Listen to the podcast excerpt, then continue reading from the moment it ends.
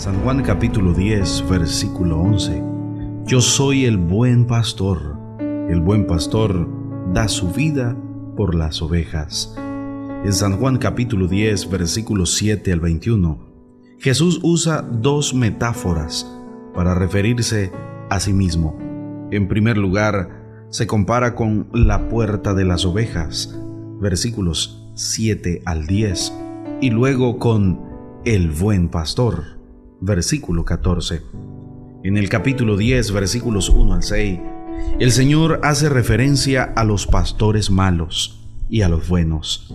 En este caso, es muy probable que el Señor catalogue de malos pastores a los fariseos, quienes no brindan cuidado a sus ovejas. Jesús, en cambio, como buen pastor, sale en busca de las ovejas necesitadas y las restaura. Al decir que Él es la puerta, deja bien en claro que no hay otra puerta de acceso a la salvación. Él es la puerta verdadera de y para las ovejas.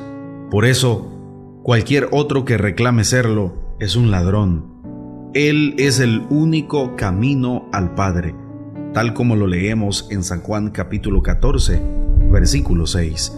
Jesús le dijo, Yo soy el camino, la verdad y la vida. Nadie viene al Padre sino por mí. Jesús también se presenta como el buen pastor, esto es, el pastor excelente, el único, el genuino. En él se encuentran reunidas todas las características de lo que debe ser un buen pastor. La imagen del pastor la encontramos en otras partes de la Biblia. Por ejemplo, en Ezequiel capítulo 34, donde el profeta condena la actuación de los malos pastores, que tan solo desviaron a las ovejas y se valieron de ellas para provecho propio. En contraste, se presenta al Señor como el buen pastor que cuida de las ovejas. Buscar a las descarriadas, curar a las enfermas y fortalecer a las débiles como buen pastor Jesús es el Señor o dueño de las ovejas, pero su relación con ellas no es despótica, sino amorosa.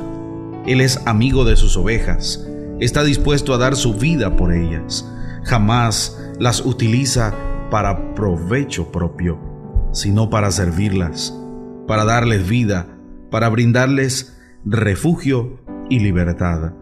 Al contrario, el mal pastor se aprovecha de las ovejas, las intimida, las engaña, las abandona en los momentos en que ellas más lo necesitan.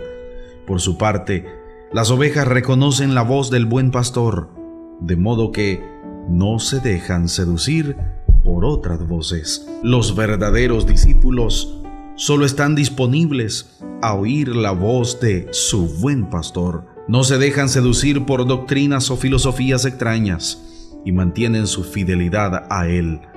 Por su parte, el buen pastor les brinda salvación, libertad, seguridad y vida en abundancia.